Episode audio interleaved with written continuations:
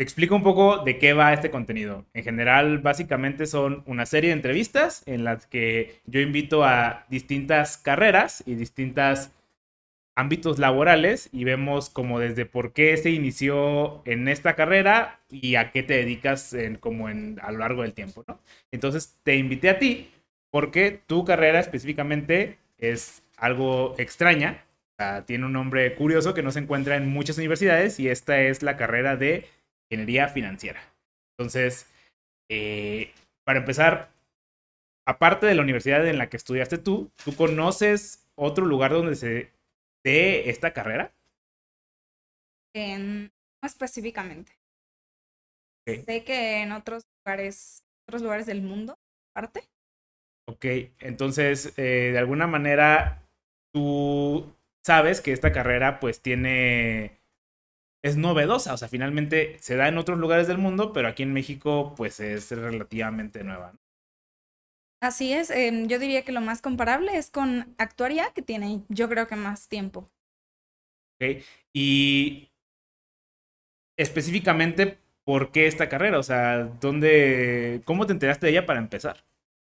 Em, bueno, yo quería estudiar programación porque esa fue una de las materias que me dieron en la prepa que me agradó, pero eh, pues cuando yo estaba buscando dónde estudiar, mm, gracias a una tía me llevó a una universidad privada en donde me tocó ver todas las carreras, me dieron como una revista donde podía ver todas las carreras y yo las leí todas, entonces eh, esta fue la que me llamó la atención, vi el plan de estudios y me agradó. ¿Y por ejemplo, dices que en esta carrera pues tiene similitudes con otras carreras, ¿no? Por ejemplo, ingeniería en sistemas y por algo te gustó más esta por sobre las demás. Pero, ¿qué fue específicamente lo que te llamó más la atención para estudiar esta carrera? Creo que lo que más me llamó la atención fue que yo quería estudiar programación porque me gustaba la herramienta, pero yo no sabía qué quería construir y yo no me veía construyéndola eh, en ese tiempo creía que solamente podías, yo qué sé, ser como esa persona de soporte que ayuda a aprender y apagar tu computadora o que te ayuda mm, como corrigiendo un software o con ese tipo de errores. Entonces yo no quería hacer eso, yo pensaba que la quería utilizar como para hacer algo con, los datos, con la información, ¿no?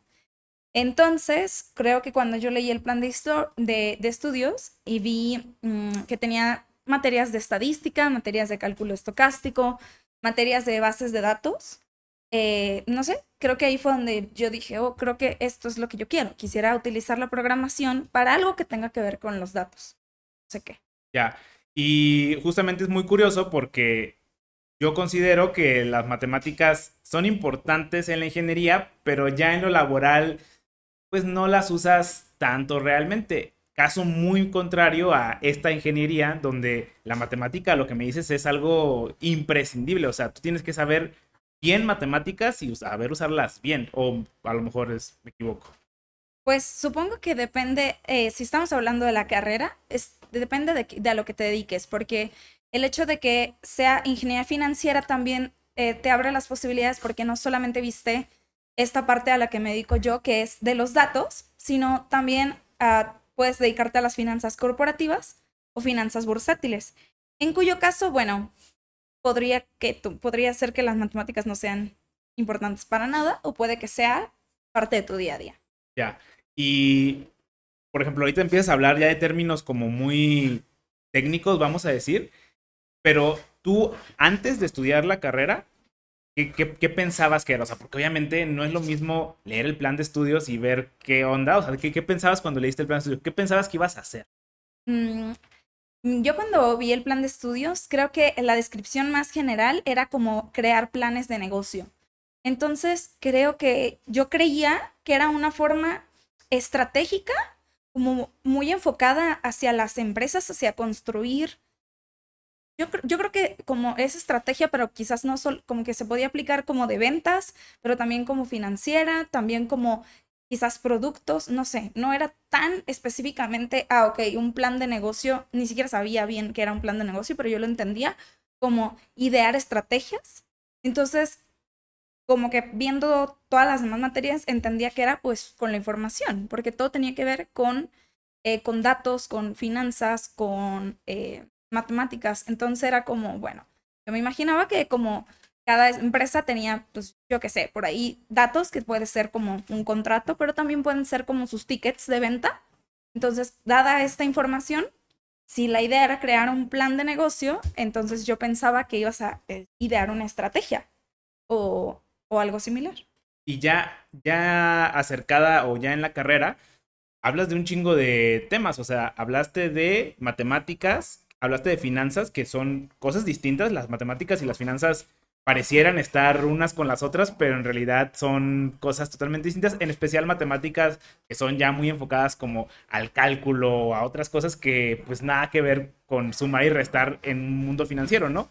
Y hablas también de aspectos administrativos hablaste de administrar empresas, o sea, hablaste cosas de contratos, que eso ya, o sea, parece que tu carrera toca como muchos eh, sectores y ¿cuál dirías que es como el más fuerte ya estudiándola? O sea, ya, ya obviamente hablando de desde esta universidad muy específica, ¿no? O sea, claro. Este plan de estudios ha ido variando en el tiempo. De hecho, cuando se cree, este, cuando se creó la carrera, creo que a los tres o cuatro años entré yo. O sea, yo todavía cuando entré era muy nueva y ya tenía un segundo plan de estudios. Yo cuando en mi último año estudiando ahí se cambió otra vez el plan de estudios.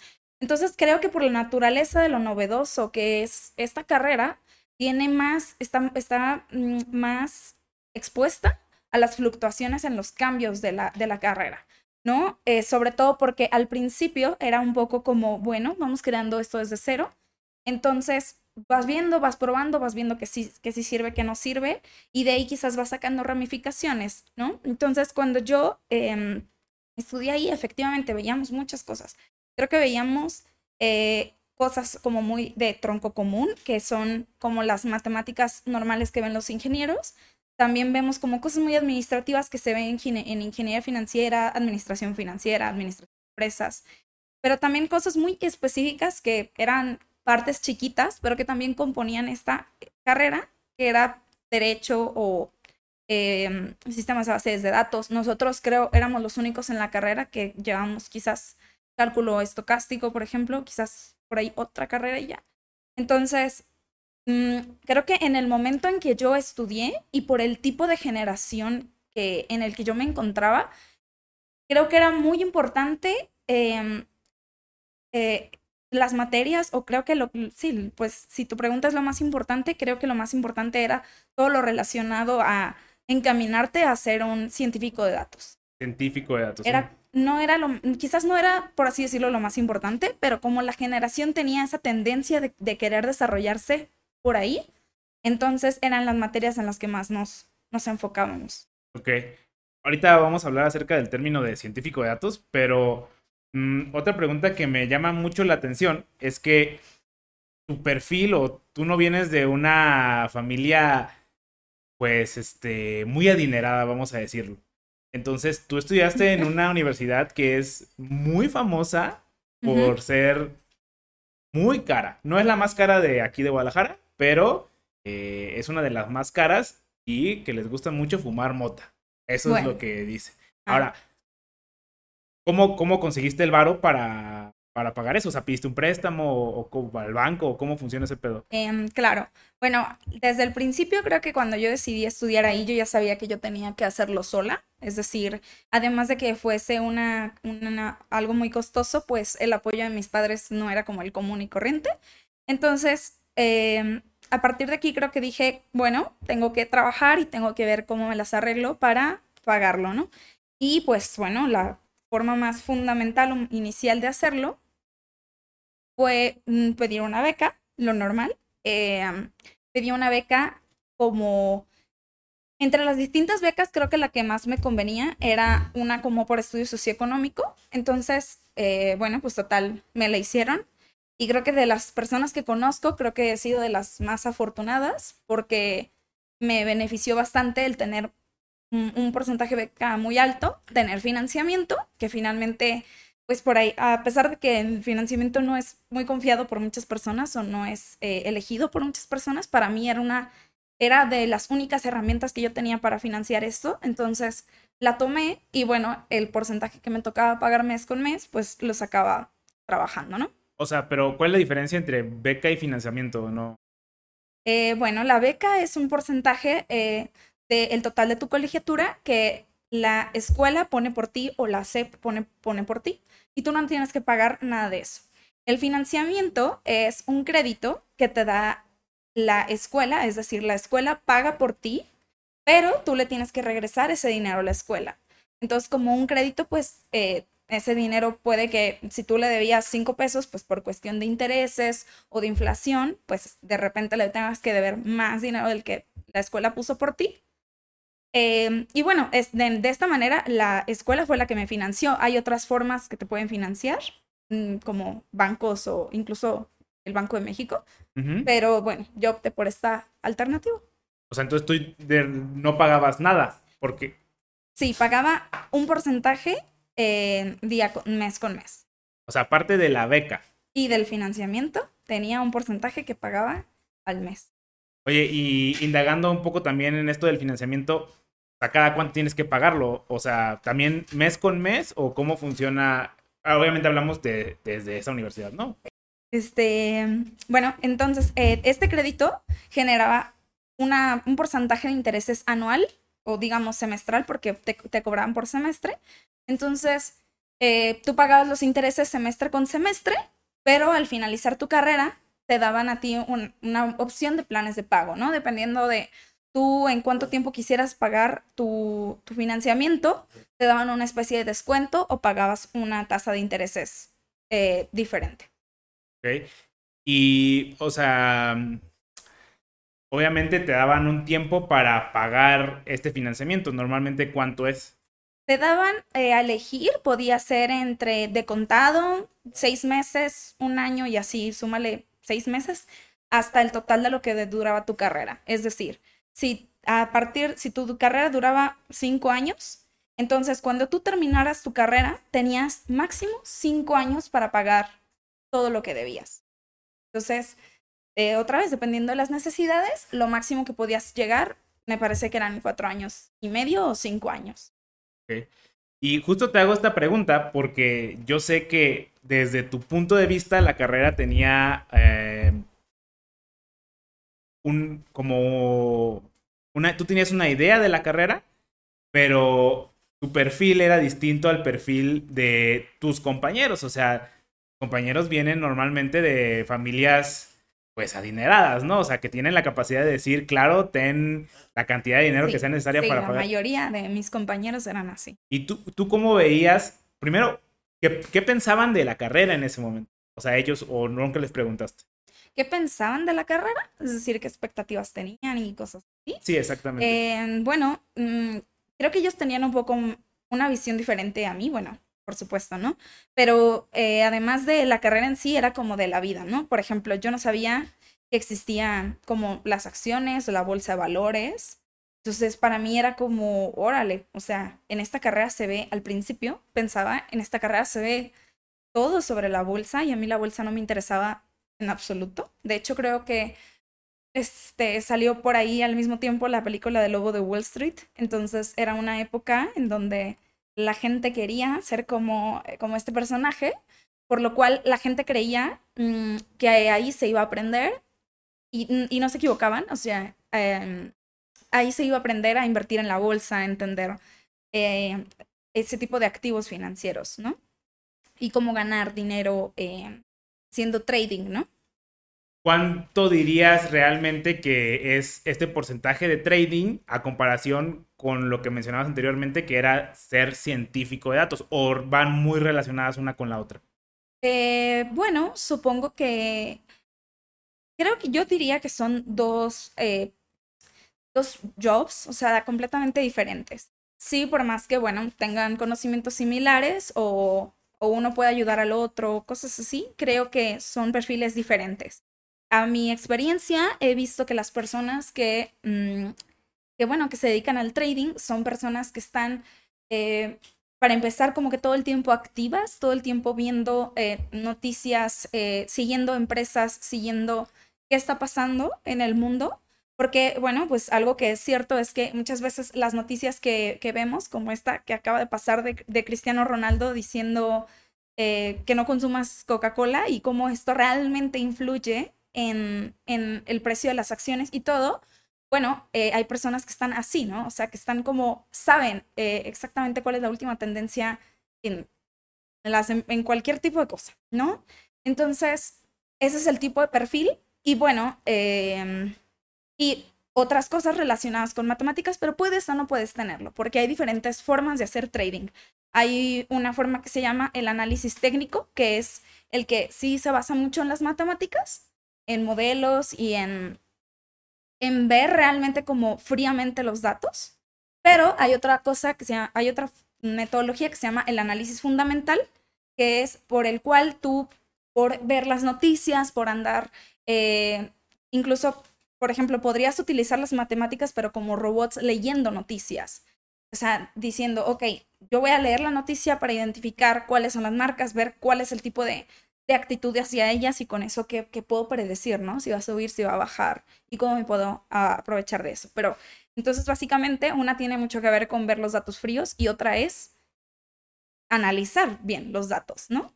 Claro, una es como lo muy al tanteo y otra es muy, muy con números, ¿no? Y la ciencia de datos yo creo que es, es algo bastante, es una carrera bastante amplia, o sea, no tiene nada que ver con finanzas. Puede aplicarse en las finanzas, pero la ciencia de datos es para cualquier cosa que tenga datos, o sea, puede ser eh, digamos, en este tipo de campos de acción puede ser para el clima, para el marketing, para las finanzas, sí, pero también para producción, para logística, para cualquier cosa que tú quisieras analizar, mm, optimizar, mm, eh, producir insights, que es como esto de transformar de los datos a información, ¿no? A que los datos realmente te digan algo.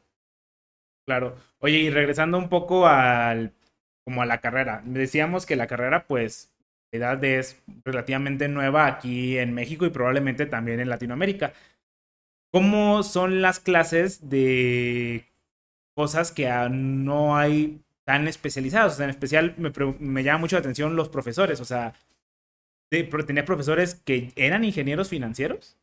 No, creo que eso era súper interesante porque, por ejemplo, yo tenía maestros súper contrarios, incluso eh, a lo mejor llega a darse este tipo mm, de, clases en clases de ciencias sociales, por ejemplo, en donde en tu mismo semestre incluso puedes llevar una materia que te diga, eh, te voy a dar todas las razones para el sí, pero puede haber otra materia en ese mismo semestre que te diga, te voy a dar todas las razones para el no. O sea, súper contrarias. Porque, eh, bueno, supongo que porque tiene, tiene demasiados cachitos de, de todos lados, todos los cuales son válidos, o sea, por cualquiera de ellos te puedes ir y también por el tipo de, de, materias, ¿no? O sea, imagínate tener de profesor en una materia de derecho, pues a un abogado, que para mí, o sea, para mí era muy difícil entender, pero en otra materia tenías eh, profesores de, mm, de sistemas de base de datos, que eran como ingenieros en sistemas súper especializados en sistemas de bases de datos. Entonces, que, para mí quizás era más fácil eh, entenderles y congeniar, pero para otros de mis alumnos no, por la misma variabilidad y diversidad de la misma carrera, ¿no? Entonces, no había ningún ingeniero financiero, pero creo que la suerte que me tocó es que había un especializado en su materia. O sea, por ejemplo, Ajá. entonces yo tenía un profesor de la materia microestructura y sistemas de trading. Entonces, es, esta persona era alguien experto en hacer trading. Era el que sí gana dinero comprando y vendiendo acciones. ¿Y hacía trading fundamental o hacía trading estadístico? Porque incluso a eso me llama la atención. Dices que tenías polarización de las cosas porque no hay una estructura verdadera de cómo hacer esto tan, como tan humano, ¿no? Claro. Entonces, tenía seguro profesores que decían, no, es que el trading fundamental es el chido, y en otra materia te decían, no, es que el trading estadístico es el chido. Así es.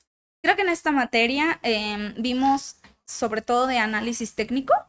Eh, sí, él era el experto en, no sé, en, las, los métodos o los algoritmos que, con los que podías invertir de, con, esta, con esta visión, ¿no? Desde el análisis técnico. Y creo que él tenía algo muy específico porque, bueno, dentro del, del De la bolsa, bueno, así hay acciones que son una partecita de, de la propiedad de una empresa, pero también hay otros activos financieros. También puede haber pedacitos de propiedades de casas o de comercios. O mm, hay algo que se llama commodities, por ejemplo, que es como eh, eh, activos financieros que tienen que ver, por ejemplo, con el precio del arroz. Incluso había profesores que me decían que ah, lo, que ahora, lo que ahora se conoce como NFTs, antes en la bolsa, por ejemplo, podían cotizar cartitas de Yu-Gi-Oh! o bats de béisbol. Entonces, era muy variado, era todo lo que tuviera un valor podía estar en la bolsa, ¿no? Entonces, esta persona tenía una, eh, este profesor tenía una forma de enseñarte que, que nada más eh, con acciones y con, em, y con fibras, que son de bienes raíces, bueno, pues él hacía, él sabía trabajar, ¿no? Y, y más allá de eso, por ejemplo, entender derivados financieros como futuros, o sea, por ejemplo, un futuro es un contrato en el de, en donde firmas comprar el precio de cierta acción o cierto activo financiero por un precio determinado. Y así como este futuro, hay varios derivados financieros. Entonces, eh, de o sea, igual, a pesar de que era súper eh, especializado esta persona, no utilizaba toda la variedad que, que, te podía ofrecer el mercado financiero porque es inmenso, ¿no? Oye, justo me llama la atención, uh, es muy normal que en las universidades exista como este perfil súper académico de los profesores, y que no lleven pues cosas de la industria a la academia, que es algo en lo que yo, por ejemplo, no congenio mucho. Profesores que son meramente académicos y no realmente no se dedican a nada más que dar clases. ¿Cómo era el perfil de los profesores que tú tenías ahí? Eh, creo que los únicos que tuve, como los que tú mencionas, son de matemáticas. Es decir, mmm, ecuaciones diferenciales, cálculo multivariable, cálculo integral. Eh, bueno, ahí sí pues me tocaron profesores que eran meramente académicos. Pero en todo lo demás, eh, creo que pecábamos del otro extremo. Ah, pecábamos del extremo de que la gente sabía hacer tanto su trabajo que no tenía mucha vocación para, para enseñar. Había gente que estaba como más por el currículum.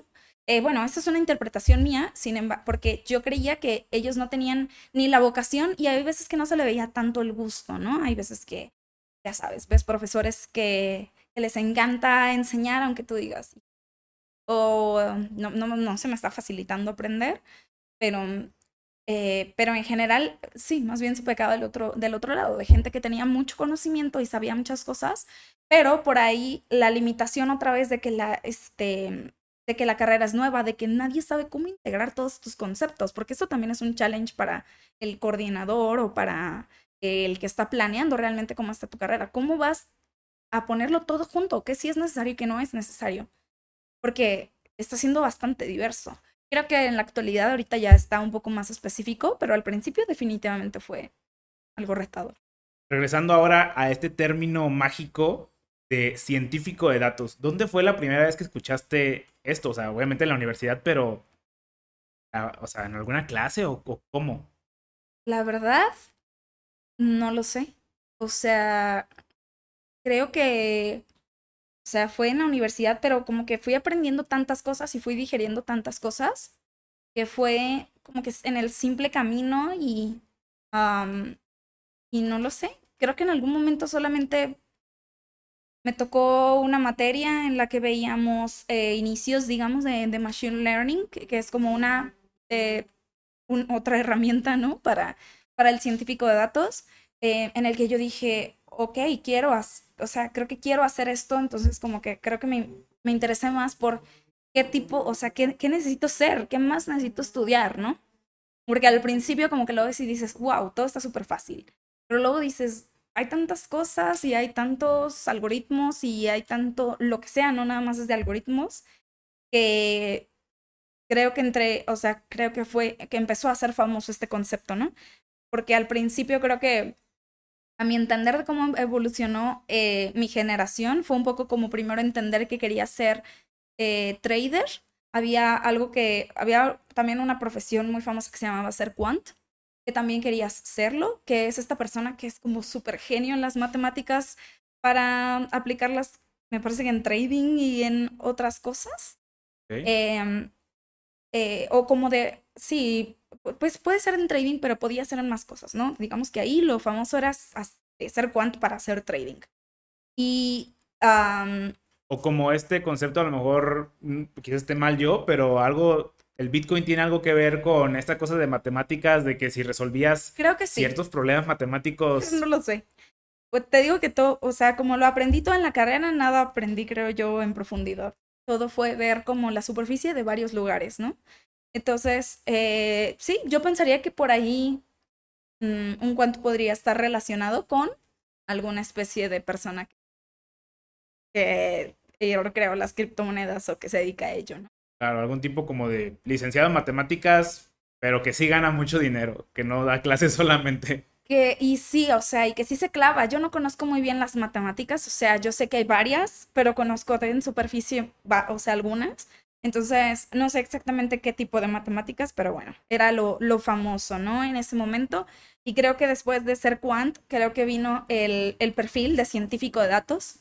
Cuando, pues, nada, creo que cuando empezamos a ver realmente materias de ciencia de datos o materias, eh, había una que se llamaba finanzas cuantitativas, que tenía que ver con ser quant, pero creo que cuando las ves desde el lado, eh, yo qué sé, como visual, interpretar los datos, hacer predicciones y todo esto, como que te iba llevando más por el lado de, ah, mira, estas predicciones están, tan interesantes, ¿cómo las puedo mejorar?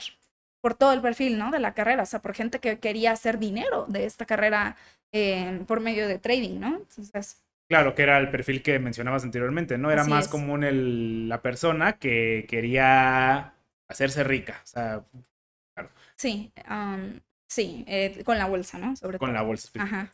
Oye, y no quiero la definición actual de científico de datos, pero más bien, ¿qué pensabas que era científico de datos en ese momento? creo que cuando, cuando, lo descubrí, creo que dije, esto es lo que yo creía que iba a ser. O sea, esto es lo que cuando yo entré a la carrera, esto es lo que yo creía de lo que se trataba la carrera. Y esto es lo que creía que yo quería hacer. Entonces, eh, bueno, si bien no tengo una definición completa, yo supongo que es alguien que... Uf, es alguien complicado, es alguien que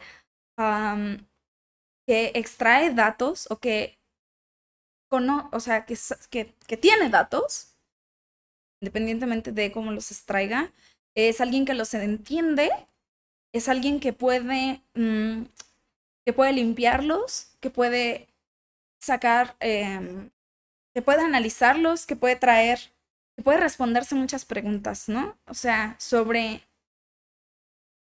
no sé, sobre cualquier cosa. O sea, es el que busca cómo responder eh, preguntas o problemas con los datos.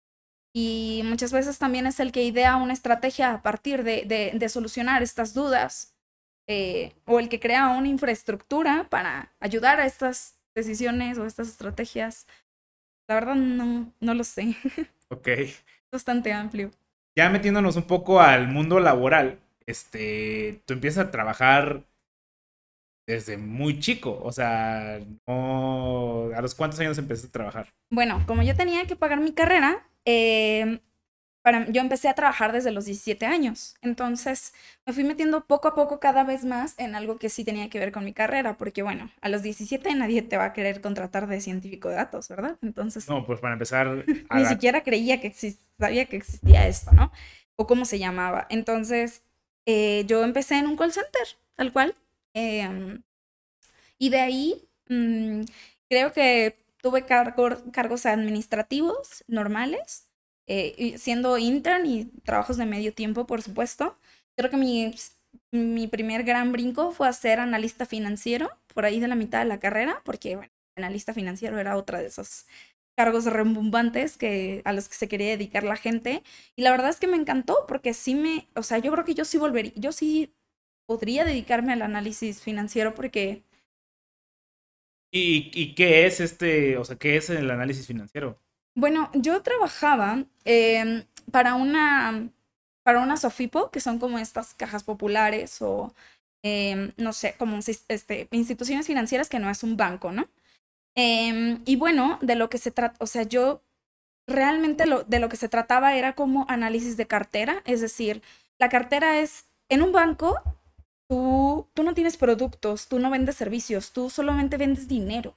Entonces tu único ingreso son los intereses de las personas, ¿no? Y, y bueno, esto por temas que no, me gustaría eh, indagar como mucho, esto tiene que estar regulado fuertemente. Una empresa puede quebrar y el único que pierde son los inversionistas. Pero si alguien como un banco quiebra, quiebra quebramos todos los que tenemos dinero ahí. Entonces, por este tipo de razones, eh, las instituciones financieras tienen que estar reguladas.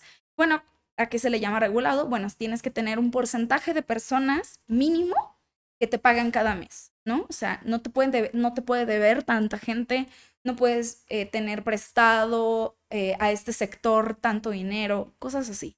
Entonces yo me encargaba de optimizar esas cosas, de presentarlas, em, de ver que sí, como que, que así se estuviera llevando a cabo. También de análisis, análisis financiero de del banco como una empresa, ¿no? O sea, tenían estos, em, como esta información financiera como cualquier otra empresa, que es como el balance general y el estado de resultados, que son Em, pues mm, tal, tal, o sea, tal cual solamente es como, eh, por así decirlo, como financieramente cómo está constituida esta empresa y cómo va cambiando mes con mes y cosas así.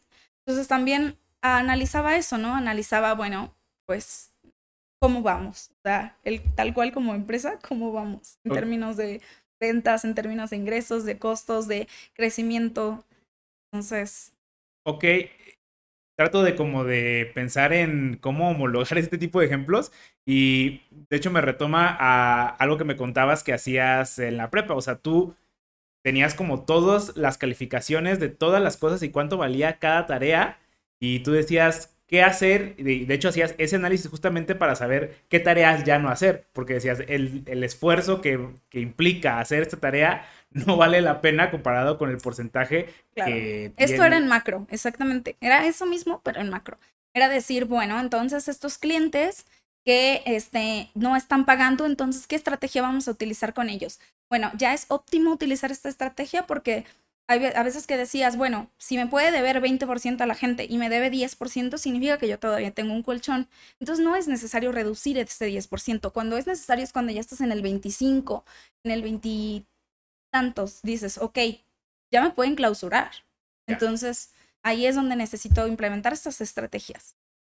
Ok, y eso ya es, pues ya muy afina a tu carrera, claro, Claro, por eso pienso que fue el primer gran brinco. Oh, sí, claro. ¿Y qué, usabas ahí en, esa empresa? O sea, ¿qué, qué softwares o, cómo, cómo, cómo hacías este análisis? ¿A papel o cómo? Sí, era, era, yo pensaba que, yo le diría como muy rudimentario porque utilizábamos Excel eh, para hacer forecasting, que forecasting es, em, digamos, como predicciones, pero no tan eh, avanzadas, o bueno, no, no eran así las estrategias que yo implementaba, quizás por ahí en otro lugar el forecasting sí podría ser como lo ideal, pero en ese momento era como, no, era solamente una predicción basada, bueno, así como en los cambios que hubo, ¿no? Algo así como el, la diferencia de cada mes, eh, no sé, sacamos un promedio entre la diferencia de este mes con el mes pasado, pero comparándose con el mes pasado del año, con, con este mes, pero el año pasado, cosas así.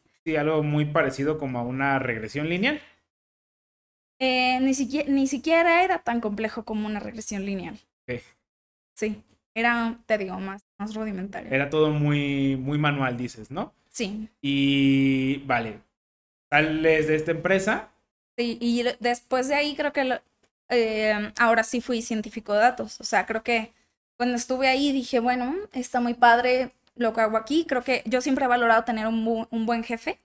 Entonces ahí tenía una jefa que me enseñó muchas cosas, tenía como muchas habilidades que, que yo quería tener en ese momento. Entonces eh, fue una gran guía para mí sin embargo, este, ella y yo, bueno, ella sí quería dedicarse a esta parte súper financiera y todo, pero yo no, yo no tanto así. Yo decía, bueno, las finanzas están bien, pero no es, no me voy a limitar a esto.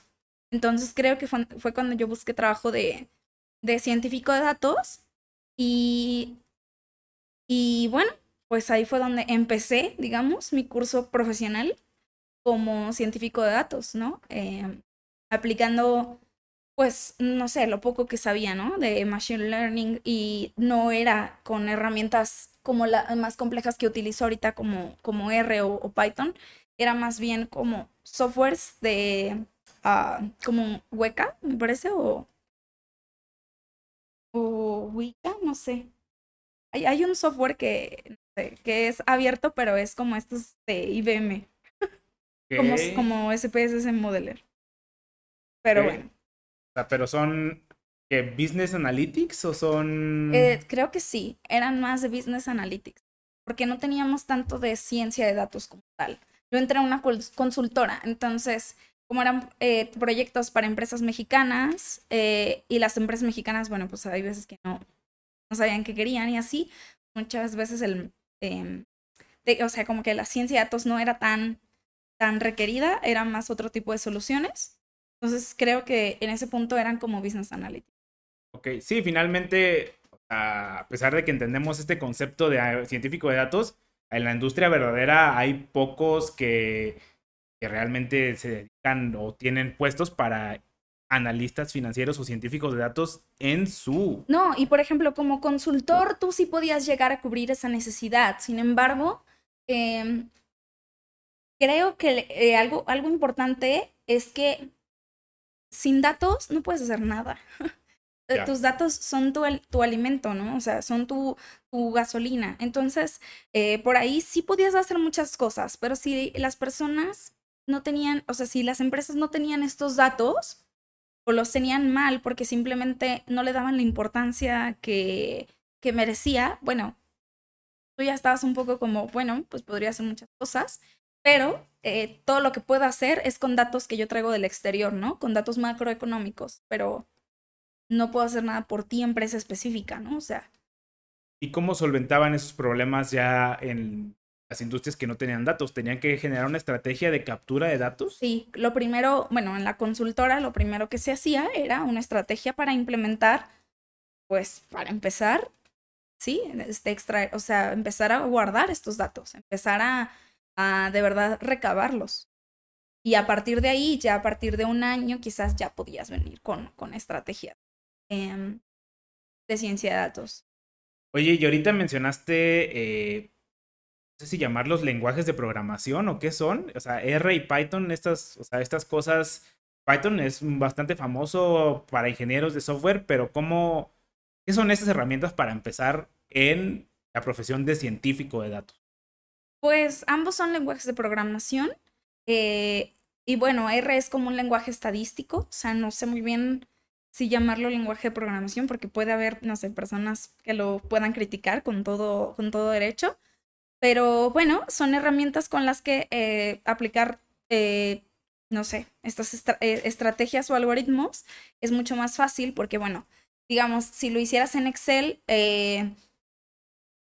como, por ejemplo, imagínate que tú tienes una, una base de datos, es decir, una, una tabla en donde tú tienes información de tus clientes, otra tabla en donde tienes información de tus ventas. Tienes otra tabla en donde tienes información de tus productos. Entonces ya estás hablando de tres tablas, ¿no? O sea, clientes, producto y ventas. Entonces en Excel, ¿cómo juntarías toda esta información? Hay veces que esta información o sea, creo que Excel tiene como un millón y algo de, espacio de líneas, de filas. ¿Qué pasa cuando, cuando te pasas de ello? Entonces, en, en, R o en Python, esas son estas herramientas donde puedes cargar estos, estos Exceles o, o la información donde quiera que esté y manipularla de manera mucho más fácil y también más rápido, ¿no? O sea, quizás en Excel hacer algo tan sencillo como suma esta celda con esta y haz lo mismo para todas las filas, te tarda dos segundos y acá es inmediato, ¿no? es en tiempo real. Además de aplicar, por ejemplo, eh, una regresión lineal. Una regresión lineal, al hacerla en R o en Python puede ser instantáneo. Pero en Excel creo que es mucho más complejo y, y no, no te serviría mucho, ¿no? Ya que la tengas, ¿qué?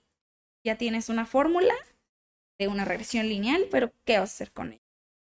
Claro, y sumando a ese punto, o sea, Excel es una herramienta que, que ya está hecha y tiene sus limitaciones, a diferencia de los lenguajes de programación en donde tú piensas algo y, y si eres capaz de programarlo es ya lo hiciste. O sea, Excel no tiene este apertura para crear cosas nuevas. Solo puedes utilizar funciones que ya existen, operaciones que ya existen. Entonces, te abre mucho más el abanico. Sí. ¿Cuán importante dirías que es la programación en esta profesión? Es complicado porque, mira, yo, yo, he, o sea, yo he entrevistado gente que, que es muy buena, por ejemplo, en estadística, pero no sabe programar. Y esa persona, en términos prácticos, no, no va a ser tan útil. O sea, no valdría la, la pena. Es como si contrataras a alguien para documentar.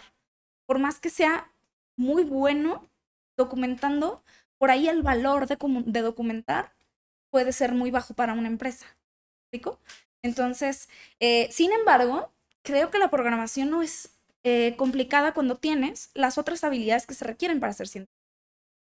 Es decir, si tú ya tienes, ya tienes este, esta, si tú ya eres una persona crítica, si ya entiendes, eh, no sé, conceptos igual de estadística y de matemáticas, creo que aprender las bases de programar y todo esto, creo que enseñarte, o sea, es decir, si tú llegas sin saber programar, pero con estas otras cosas, te vamos a, o sea, te podemos eh, enseñar a programar. Y no por esto significa que te vamos a contratar como junior.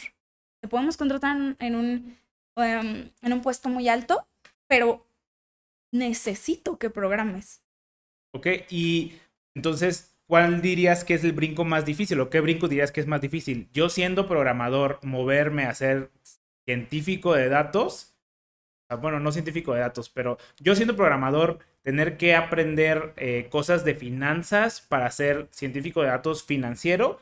¿O crees que es más fácil yo siendo alguien de finanzas aprender a programar para ser igual un científico de datos financieros?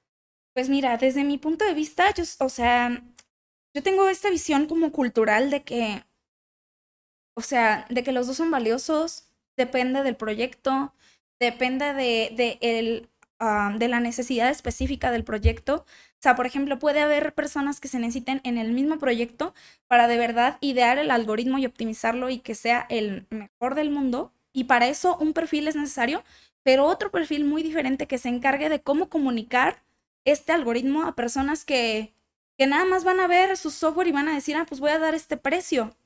No sé por qué, pero lo voy a dar. Tiene que haber alguien que le explique a esa persona por qué ese precio es el bueno. Entonces, de nuevo, creo que ambos son valiosos.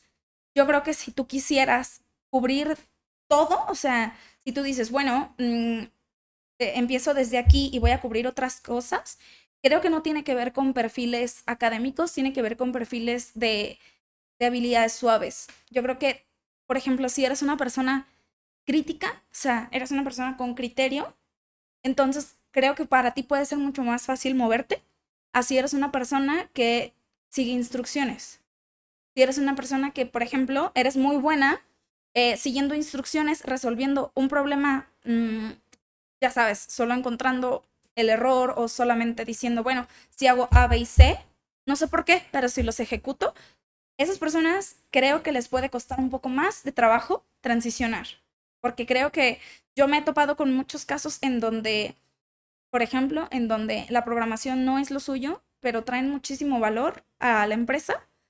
Y al contrario, me he topado con gente que por ahí sabe programar un montón, tiene mucho conocimiento en algoritmos y cosas, pero al momento de darle una base de datos, no me la entiende, o sea, no la entiende, no, no, no es capaz de, de decir, bueno, si es un descuento, ¿qué significa que el descuento sea cero? O el descuento sea uno, o el descuento es NA, o que no exista. Bueno, si no tienes el criterio y si no piensas, a ver, en mi empresa y en mi vida real, ¿qué significa este dato? Uf, a partir de ahí creo que sí la tienes difícil. Ya, y de hecho que justamente es un problema bastante fuerte, a lo mejor en los ingenieros de software, que son muy a mí, dame un user story, que ha sido una alimentación desde que entra Scrum a la industria y no, no, no, a mí dime que un user story y cuéntame como si él llega y le pica el botón y sale una pantallita. Entonces, simplemente son capaces de seguir estas instrucciones muy lineales y muy, sí, muy lineales. Y por eso existen puestos como arquitectos, como diseñadores de software per se, que ellos sí tienen realmente un criterio mucho más grande. Entonces dirías que para hacer a lo mejor esa transición a científico de datos, sí tendrías que haber aprendido este concepto como de realmente abstraer tu mente a no solo pasos y ya. Exactamente, a entender el, el entender, o sea, entender todo, entender el por qué, entender, eh, entender, traer mucho este what if, o sea, traer el, el a ver, esto, o sea, esto va a funcionar, pero ¿cuáles son mis supuestos de que sí funcione? ¿Por qué sí va a funcionar en esos supuestos? ¿En dónde no? Traerlos a la mesa y decir, bueno, eh, así no va a funcionar, porque también hay veces que puedes entender todo, pero no estar seguro. O sea, puedes entender todo lo que, lo que vas a hacer tú, pero no estar seguro si eso es lo que necesita el cliente tampoco. Entonces, sí, es una combinación de cosas. De nuevo, yo creo que, o sea, hay perfiles para todo, o sea, hay perfiles en un mismo proyecto de seguir instrucciones, o sea, es como completamente ok, pero sí, pero si, si, si te gustaría ampliar tus horizontes al horizonte, a los, o, la, literalmente al horizontal, eh, eh, creo que se te va a hacer más difícil si te falta criterio, te falta ese preguntarte más por qué o preguntarte el, el si está bien.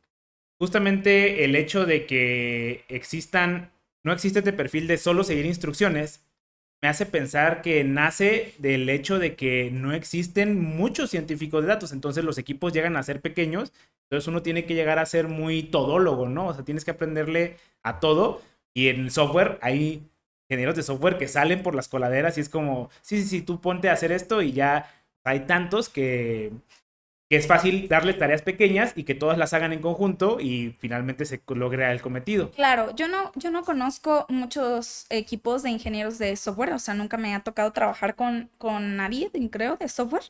Sin embargo, eh, en los equipos de ciencia de datos también depende mucho de la metodología. O sea, ahora que mencionas Scrum, bueno, puede que si tengas un líder que sepa identificar tus fortalezas, tus habilidades, también he estado en equipos bastante diversos, o sea, bastante diversos eh, en cuanto a conocimientos, en cuanto a especializaciones, ¿no?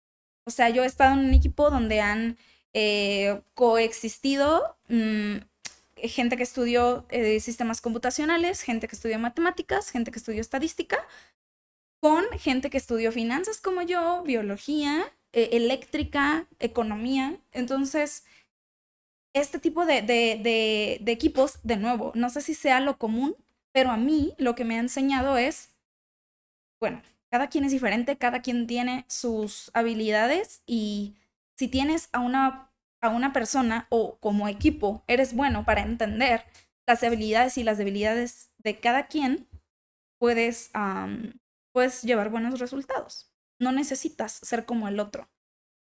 Y, o sea, y si tú sabes a lo que, lo que eres y sabes cómo puedes traer valor con ello, ya está. Y entonces ya acercándonos como al mundo laboral de los científicos de datos, este, tú actualmente laboras en una empresa que es muy famosa por hacer impresoras y porque Maluma tiene una canción. Eh, Correcto. ¿qué, ¿Qué haces en esa empresa? O sea, a grandes rasgos, porque entiendo que existe el concepto como de non-disclosure agreement, pero ¿qué, ¿Qué hace un científico de datos en una empresa así? Pues una empresa grande para empezar. Pues supongo que en pocas palabras, eh, esta empresa, eh, así como es, es, bastante grande, o sea, es internacional, entonces no solo vende al país, sino a varios países. Entonces, eh, yo específicamente estoy en un grupo en donde proporcionamos precios y estrategias que son para un grupo de clientes que compran al por mayor. O sea, son clientes como tú y yo podemos ir a comprar una impresora y a estas personas yo no las toco y yo no sé qué onda. Pero las personas que llegan a comprarte 100, que te compran 1000, que te compran grandes cantidades, ahí es donde yo trabajo y yo trabajo para darles un precio, digamos, especial. O sea, porque como estás comprando más, pues no es justo que te lo dé al mismo precio que al precio que yo estoy comprando una sola impresora, ¿no? Entonces, em, claro, de lo que yo me encargo es, bueno, en todo este proceso de venta que tiene esta empresa, para que cada quien debería tener un precio al cual o un rango de precios en el cual pueda manejar ciertos productos, bueno, pues lo que yo hago es intentar encontrar ese rango para que sea óptimo, ¿no? Para que la empresa gane más dinero, pero el cliente te siga prefiriendo a ti eh, de la competencia. Oye, y estás metiéndote cosas ya bastante cabronas, o sea, me estás diciendo que este concepto como de marketing, o sea, finalmente la gente de ventas era la que decía al tanteo, pues este, si me compras un millón, eh, pues te doy un 20% de descuento, pero si me compras 500, ah, pues ahí te doy un 10% de descuento, o sea, esto era algo, como tú dices, algo muy artesanal, muy al tanteo. Muy al tanteo. Pero entonces, este, ¿cómo, no, no es que estoy diciendo que le estás quitando la chamba a la gente, porque finalmente este, de hecho es a lo, a lo contrario a lo que quiero llegar. O sea, este proceso que es muy, como muy cara a cara. Claro. ¿Cómo, cómo lo cuantificas? ¿Cómo lo mides? Ese, ese proceso que sigue siendo, ese proceso que es cara a cara, sigue siendo cara a cara y nunca se los vamos a quitar, ¿no? O sea, nunca le vamos a quitar a los vendedores ese derecho de ser vendedores. Solamente le vamos a dar una herramienta de decirle, bueno, yo pienso que de esta parte para atrás, a la empresa le conviene que des de este precio a este precio. Pero en ese rango, tú conoces a tu cliente y tú conoces a quién venderle y cómo venderle o qué precio ofrecerle primero y qué precio ofrecerle después. Depende de la mecánica. Entonces, creo que esta parte es la que el vendedor sigue haciendo igual. Solamente ya no dice, uff, pues a ver, eh, eh, ¿a qué dirección sopla el viento? Entonces le voy a dar esto. Que bueno, si, si, o sea, si hacían, mira, finalmente así ha sobrevivido la empresa durante años. Entonces, nosotros solo estamos aquí para optimizar, no estamos resolviendo un problema, estamos optimizando un problema que ya se resolvía. Entonces, quizás ahora solamente estamos diciendo, bueno, ahora vamos a ganar más del mismo proceso que hacemos. Entonces, de alguna manera estamos tomando este concepto que habíamos hablado anteriormente del análisis estadístico contra el análisis fundamental. Tú no estás haciendo, o sea, obviamente eso era para el trading, pues, pero este, tú estás haciendo de alguna manera este análisis estadístico, pero el fundamental lo sigue haciendo la persona vendedora. Sí, llevándolo, digamos, a los mismos conceptos, yo pensaría que el análisis fundamental lo sigue haciendo el, vendedor que es, o sea, de nuevo, ¿no? El que finalmente tiene la relación, el que conoce al cliente, el que conoce su proceso de ventas. Y, y bueno, eh, estoy hablando de vendedor, pero puede haber mucho, todo lo que viene en esa cadena, ¿no? Eh, sin embargo, pues sí, la parte de analizar el número, por ejemplo, yo no conozco su cliente, yo no conozco su voz, pero yo conozco cuánto, ha comprado este cliente, yo conozco qué tipo de productos ha comprado el cliente, yo conozco más o menos en qué precios sí compra, qué precios no compra, en qué temporada. Este tipo de cosas son las que me ayudan a mí a determinar bueno, si es esta temporada, si es este producto, si ya tiene este producto previo, entonces, ¿qué precio le, le podemos ofrecer? Sí, finalmente tú no sabes si el cliente se peleó con su pareja y cuando se pelea con su pareja le encanta comprarle impresoras a su pareja y va y te compra mil pesos. Entonces tú tienes que estar siempre consciente de, hey, ¿cómo estás con tu pareja? Ah, bien, ¿no? Y esa chamba la hace el vendedor, o sea, esa chamba, digamos, yo, yo no la hago y por eso esta parte sigue siendo este, este, más cálida, ¿no? Más, más cercana. ¿Cómo manejas la rispidez que puede llegar a generar este proceso? O sea, porque ¿qué pasa si tú dices, no es que el descuento óptimo es 100% o es 0%? Porque visto desde la, los números fríos, este es el número que debes de dar. y, el, y el vendedor, finalmente, ahí de alguna manera es como no quitarle la boca de la papa, pero está diciendo, oye, que... Claro, mira, eh, nosotros proporcionamos una base, pero el vendedor siempre, eh, bueno, al menos en, en, esta empresa, el vendedor tiene su jefe, ¿sabes? Con el que puede escalar una situación, con el que puede decir, este 5% no me va a ayudar, prefiero no vender. Y ese jefe le puede decir, bueno, tienes este rango un poquito más amplio, ¿no? Que es, claro, diferente, pero, pero por, porque de eso se trata, ¿no? Porque se trata de decir, a ver, eh, ¿Cuál es, el, ¿Cuál es el mejor precio que puedo dar, no sé, de primera instancia, y luego de segunda, y luego, oye, que, este, si este cliente ya está extremo, bueno, este tercer, tercer precio o algo así. Entonces, esto tiene que ver ya más con la logística de ventas que con mi, mi, mi proceso optimizando el, el precio, ¿no? Y es un, o sea, bueno, y ahora, y ahora que lo mencionas, también es una estira y afloja, porque algo que a mí no me hace mucho sentido es que es una estira y afloja, porque sus, uh, si yo me pongo en el papel del vendedor, el vendedor gana sus comisiones en base al ingreso de la empresa, no a la ganancia de la empresa. Entonces el vendedor puede dar descuentos súper altos para que sí le compren, no importa que le paguen poquito, pero va a vender un montón. Entonces va a ingresar un montón de dinero y él va a tener sus comisiones de ese lado. Pero yo le estoy perdiendo porque, o sea, bueno, yo no, sino la empresa le está perdiendo porque está regalando a sus productos, ¿no? Entonces, él está estirando por un precio más alto y yo no estoy jalando, pero estoy diciendo, oye, pero no todos son tus comisiones. Entonces, como estos dos conceptos, o sea, sus, sus, ingresos, eh, de alguna manera no, no van al, en el mismo objetivo que los míos, pues es una estira y afloja todo, todo el tiempo. Pero de eso, de nuevo, eso no, no es algo que me corresponde, simplemente es algo con lo que lidio, ¿no? Con el que lidio de, es que aquí decía 5%. Bueno, eso dice las matemáticas, pero, pero también las matemáticas estocásticas. O sea, eh, algo diferente de mis matemáticas o de la estadística es que nada es seguro. O sea, en las matemáticas deterministas, uno más uno siempre va a ser dos. Pero en las matemáticas que yo aplico es como uno más uno más un error. O sea, más una variable eh, que no, no sabes cuánto es. Puedes, puedes decir, probablemente sea cero, probablemente sea uno. Bueno, con 70% de probabilidad digo que sea cero y 30% que sea uno.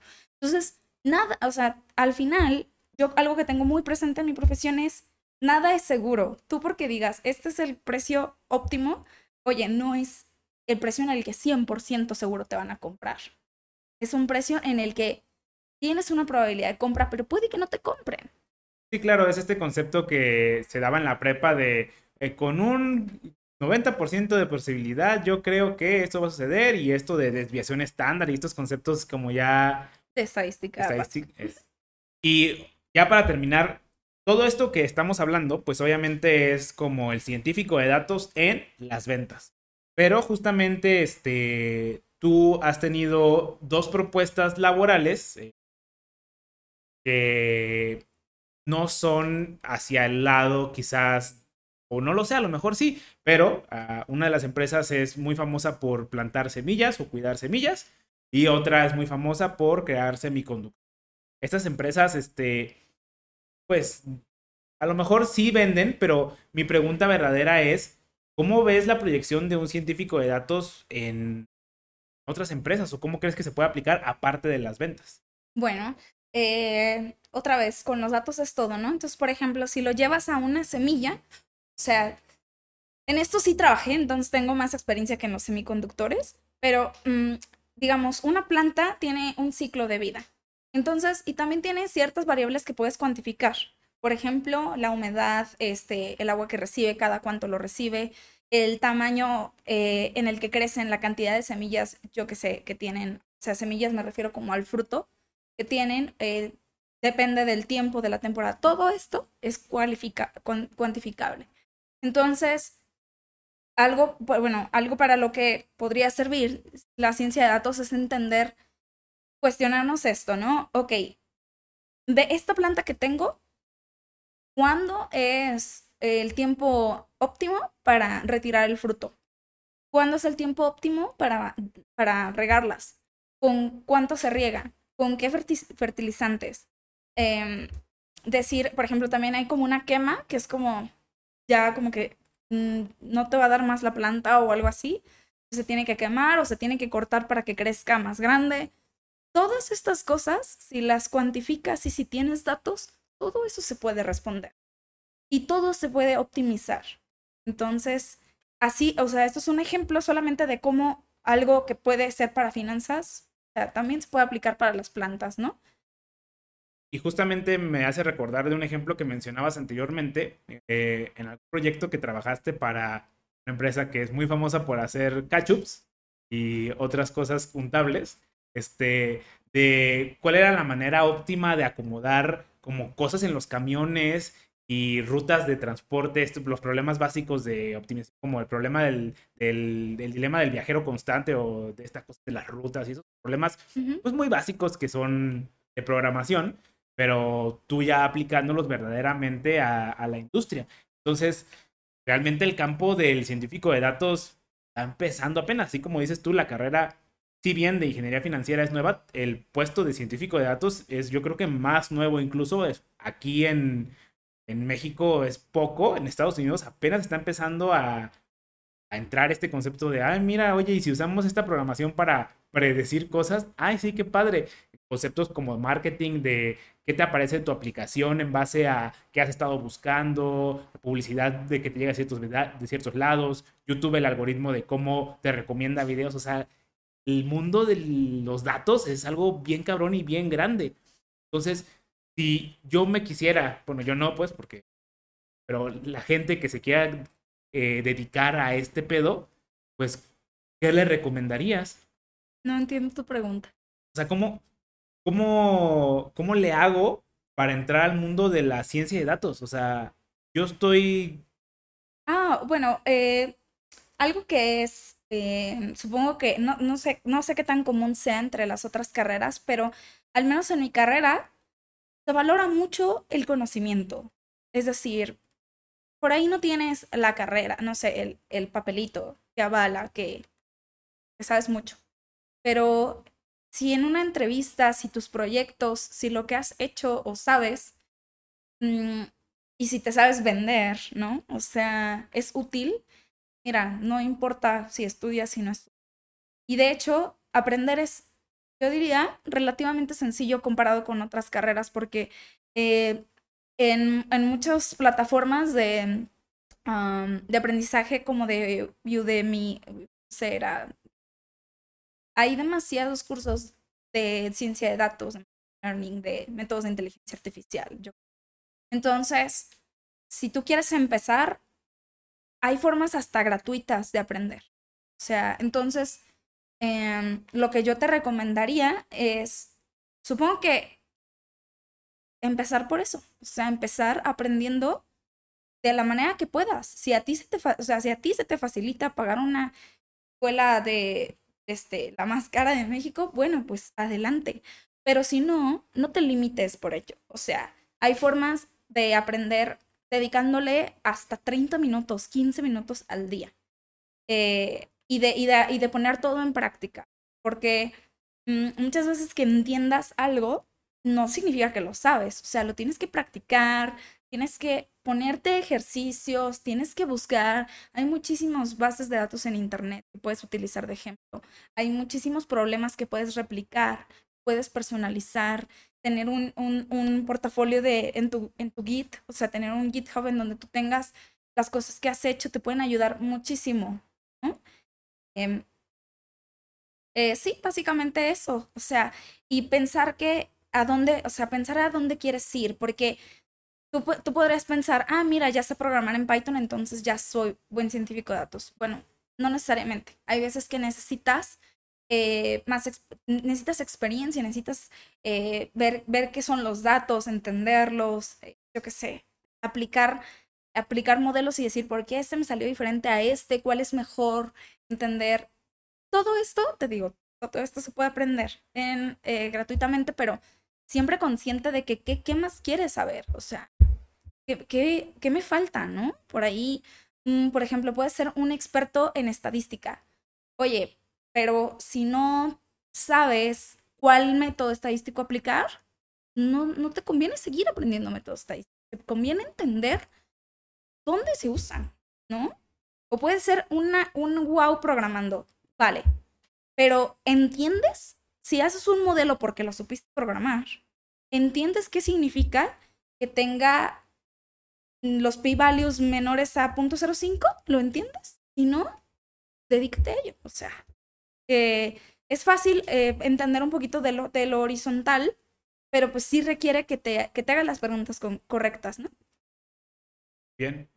Pues muchas gracias. ¿Algo más que quieras agregar, güey? Vale. Entonces, muchas gracias, güey. Dale.